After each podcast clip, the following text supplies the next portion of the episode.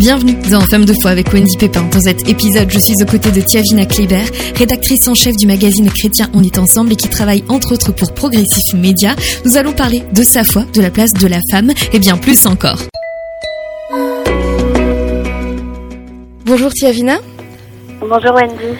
Vous êtes euh, journaliste, vidéaste, productrice. Vous travaillez dans le développement éditorial, la production audiovisuelle et la création de contenu multimédia. Vous travaillez aussi pour Progressif Média aux côtés de David Bonhomme et vous êtes rédactrice en chef du magazine Chrétien On est ensemble, dont le troisième numéro est en cours d'édition.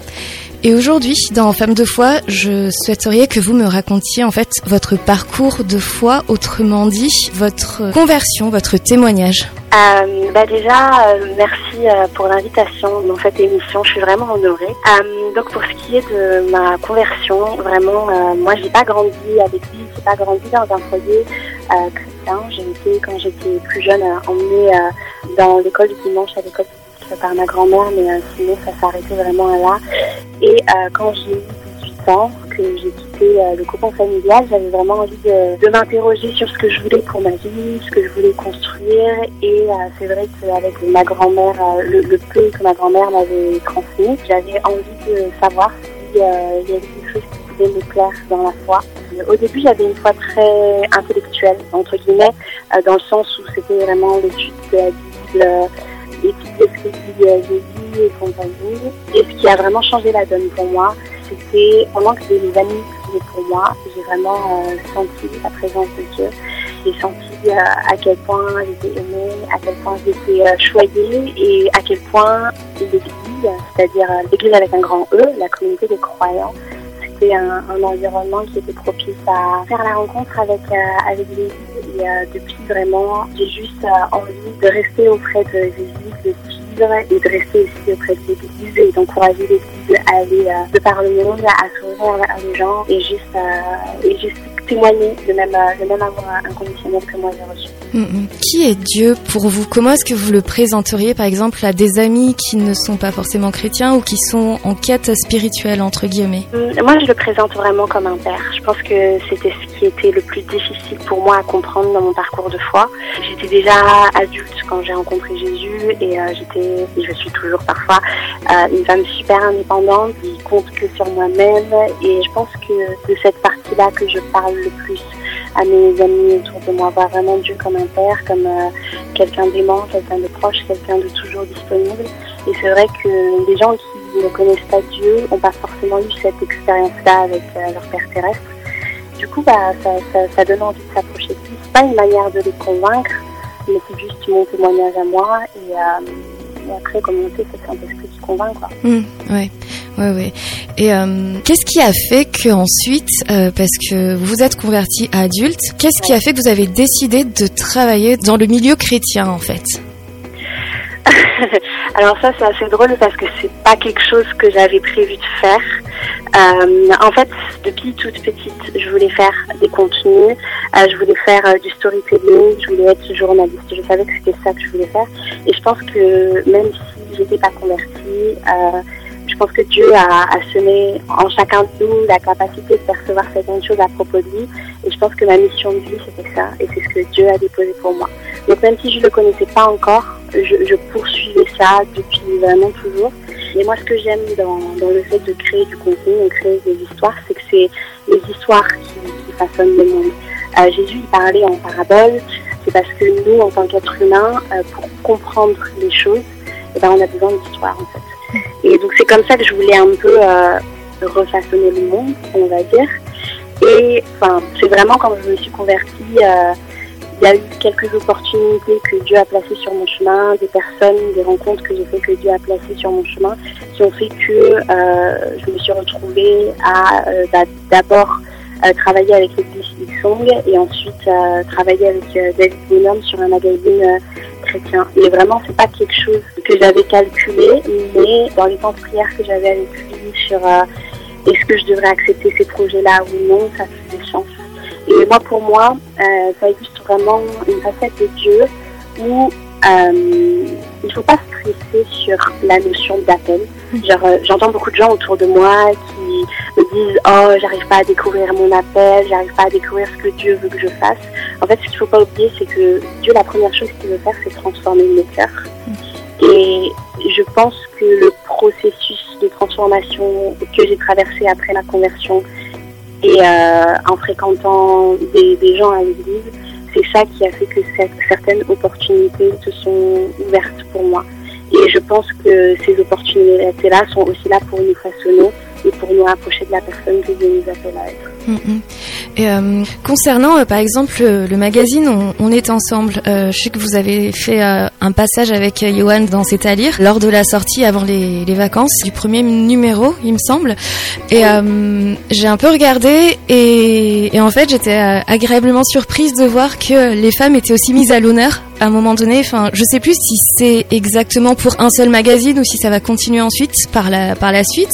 Mais j'aimerais bien avoir votre avis sur la place justement de la femme dans le, dans le milieu chrétien euh, alors oui, on a fait un numéro 2 spécialement consacré à la femme dans le milieu chrétien.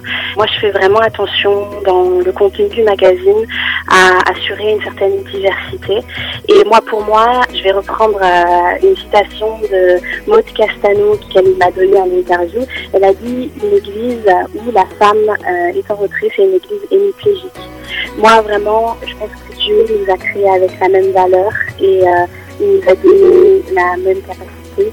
Dans le numéro 2, je montre justement des femmes dans la vie qui, sont, qui ont différents postes. On a des leaders politiques euh, avec Déborah, on a des prostituées qui changent la donne avec Rahab.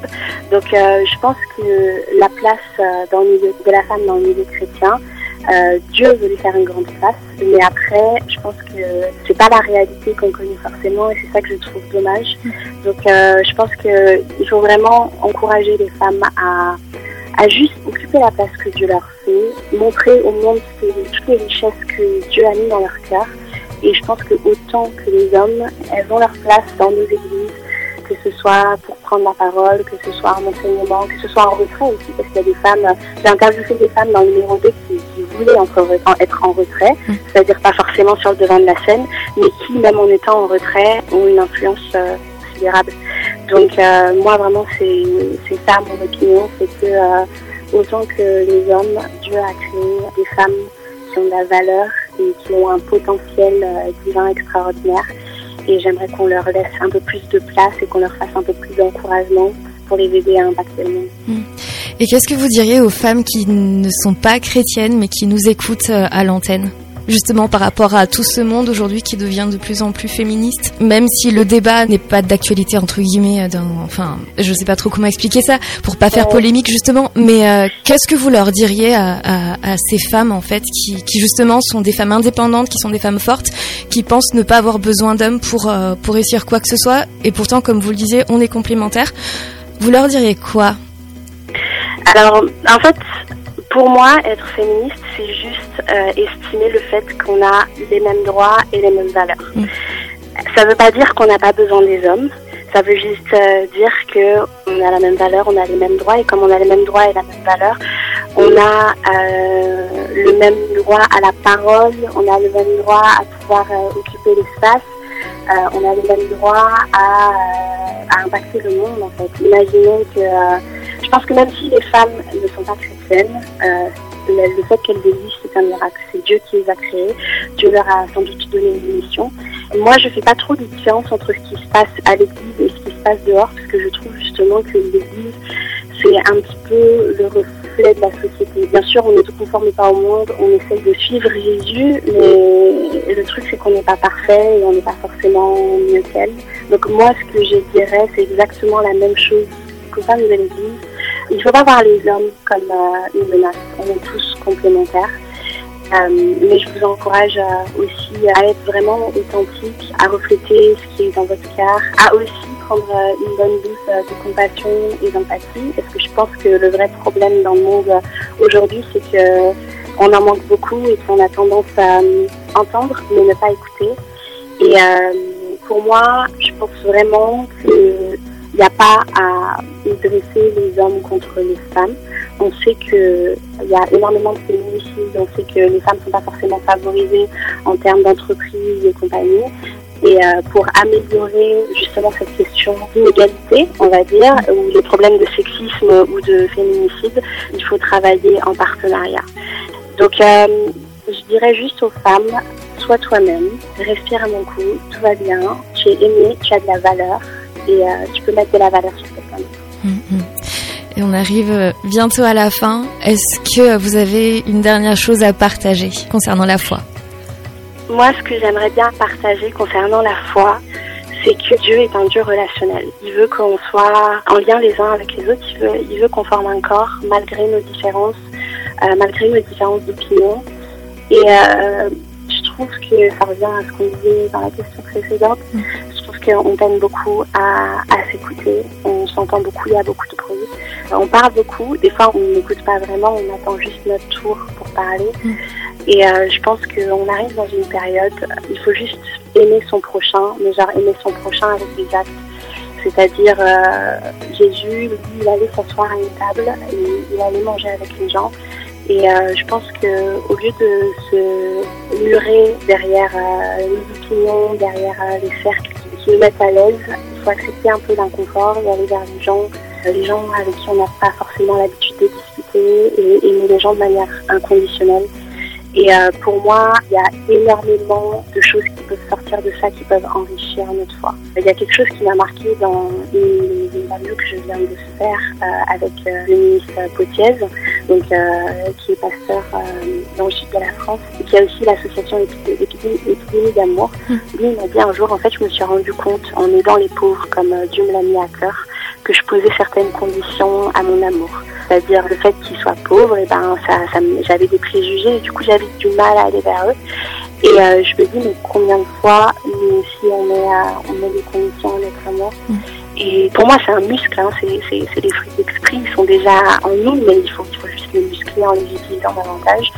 Pour moi, en allant toujours vers les gens et en acceptant de sortir de sa zone de confort, en favorisant la communauté, bah, notre foi s'enrichit et euh, on- notre cœur est transformé et on devient un peu plus comme Jésus. Merci beaucoup Tiavina.